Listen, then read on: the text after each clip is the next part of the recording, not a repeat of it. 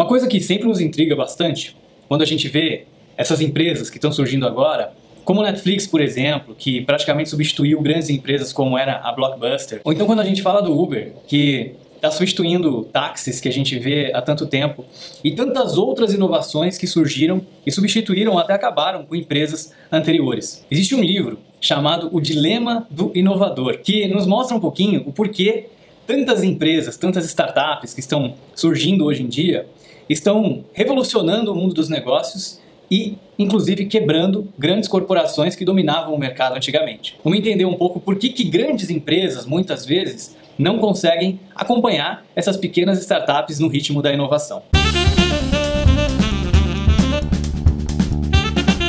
O Dilema do Inovador é um livro que foi publicado por um professor de Harvard em 1997. O nome dele é Clayton Christensen. E esse livro é atual até os dias de hoje. Ele nos ensina que muitas vezes os riscos necessários para conseguir construir uma empresa inovadora são inaceitáveis para uma empresa que já está consolidada no mercado. Muitas vezes você precisa ter paciência, nervos e arriscar muito para conseguir atingir tal grau de inovação. Isso é uma coisa que grandes empresas com orientação de curto prazo e metas trimestrais para serem atingidas não conseguem arcar. E essas grandes oportunidades, muitas vezes elas se encontram em mercados de nicho, em mercados pequenos que ainda estão se desenvolvendo. E por isso, muitas das vezes, acaba não sendo de interesse desses grandes players, dessas grandes corporações. Se você for parar para pensar, por exemplo, nas vendas online, para pensar na Amazon, no início era uma coisa muito incipiente, era uma coisa é, muito pequena, perto dos mercados, por exemplo, do Walmart e de outros modelos de varejo predominantes na época. E muitas vezes, exatamente por ser tão pequeno, por ser algo tão incipiente, por ser algo que está começando, algo embrionário, essas grandes empresas acabam ignorando esses pequenos nichos e esses mercados que estão florescendo. Para dar um exemplo, os primeiros carros, por exemplo, que surgiram, eram considerados pelas pessoas brinquedos caros dos ricos. Até que então Ford descobriu uma maneira muito mais barata de se produzir carros para que qualquer pessoa pudesse ter o seu carro. Mas lá no início, quando os carros foram inventados, desenvolvidos, não era assim.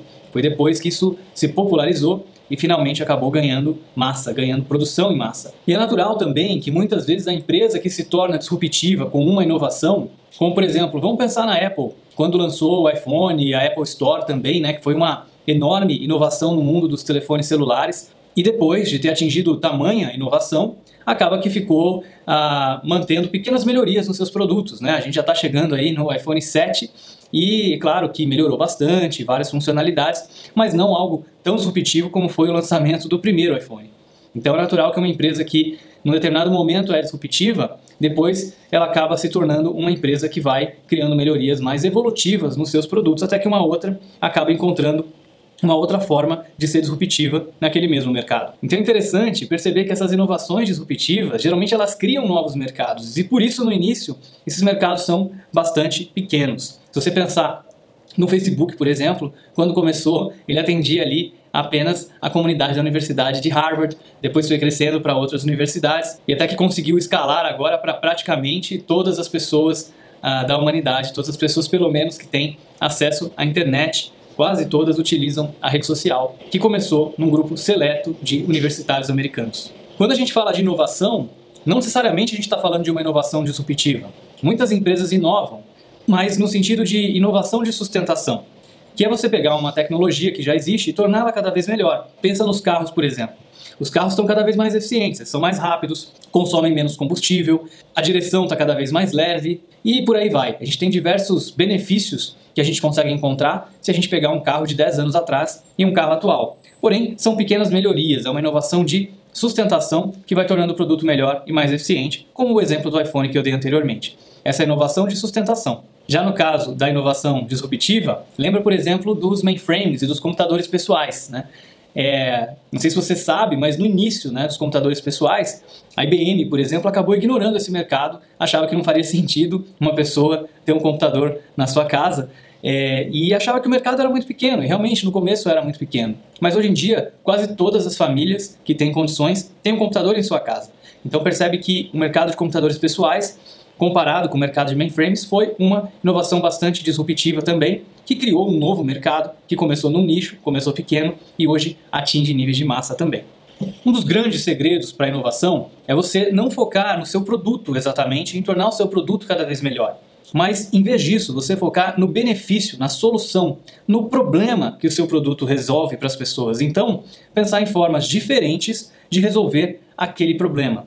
E muitas vezes essa forma diferente que você encontrar vai ser muito mais barata, vai ser muito diferente da forma atual que você resolve esse problema. E se ela der certo, se ela vingar, ela pode muitas vezes acabar com o mercado que representa para sua empresa a maior receita dela. E é justamente por isso que muitas vezes, mesmo que uma grande empresa enxergue o potencial de um outro produto ou de uma outra oferta que possa trazer uma solução para o mesmo problema que ela resolve mais eficiente, mas que no início ela vai ter um mercado menor e vai ganhar menos, ela acaba ignorando essa oportunidade e se agarrando à maior fonte de receita que ela tem.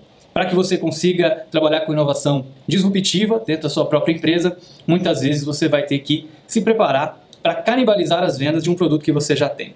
Se a gente lembrar, por exemplo, de novo, do lançamento do iPhone na Apple, as vendas de iPod praticamente foram a zero, né? ou caíram muito com o lançamento do iPhone, porque as pessoas que compram um iPhone, muitas delas não iam querer comprar também um iPod, porque no iPhone ela tem grande parte dos benefícios, das funcionalidades que elas teriam com o iPod. E esse foi um dos motivos pelos quais o conselho da Apple não queria inicialmente apoiar o Steve Jobs para lançar o iPhone, porque o iPod estava indo muito, muito bem. Mas de fato, Steve Jobs conseguiu no final o apoio do conselho, conseguiu lançar o iPhone, que transformou a Apple numa das maiores empresas, se não a maior empresa de tecnologia do mundo, graças à coragem que eles tiveram de canibalizar um de seus produtos que era campeão em vendas nos Estados Unidos e em muitos outros países do mundo. Então, para para pensar, que problema que a sua empresa resolve hoje? Será que não daria para resolver esse mesmo problema de uma maneira diferente, mais eficiente, de uma maneira disruptiva? Quem será que vai ser o primeiro a ter a coragem de buscar uma solução disruptiva no seu mercado? Então, espero que você tenha gostado desse assunto. É, recomendo bastante a leitura deste livro, O Dilema do Inovador. Se você gostou desse episódio, desse bate-papo, desse vídeo, não esquece de deixar um like aqui no vídeo, compartilhe o vídeo com alguém que você acredita que vai gostar também desse conteúdo. Se está ouvindo pelo podcast, não esquece também de deixar o seu review do podcast. Muito obrigado e até o próximo episódio.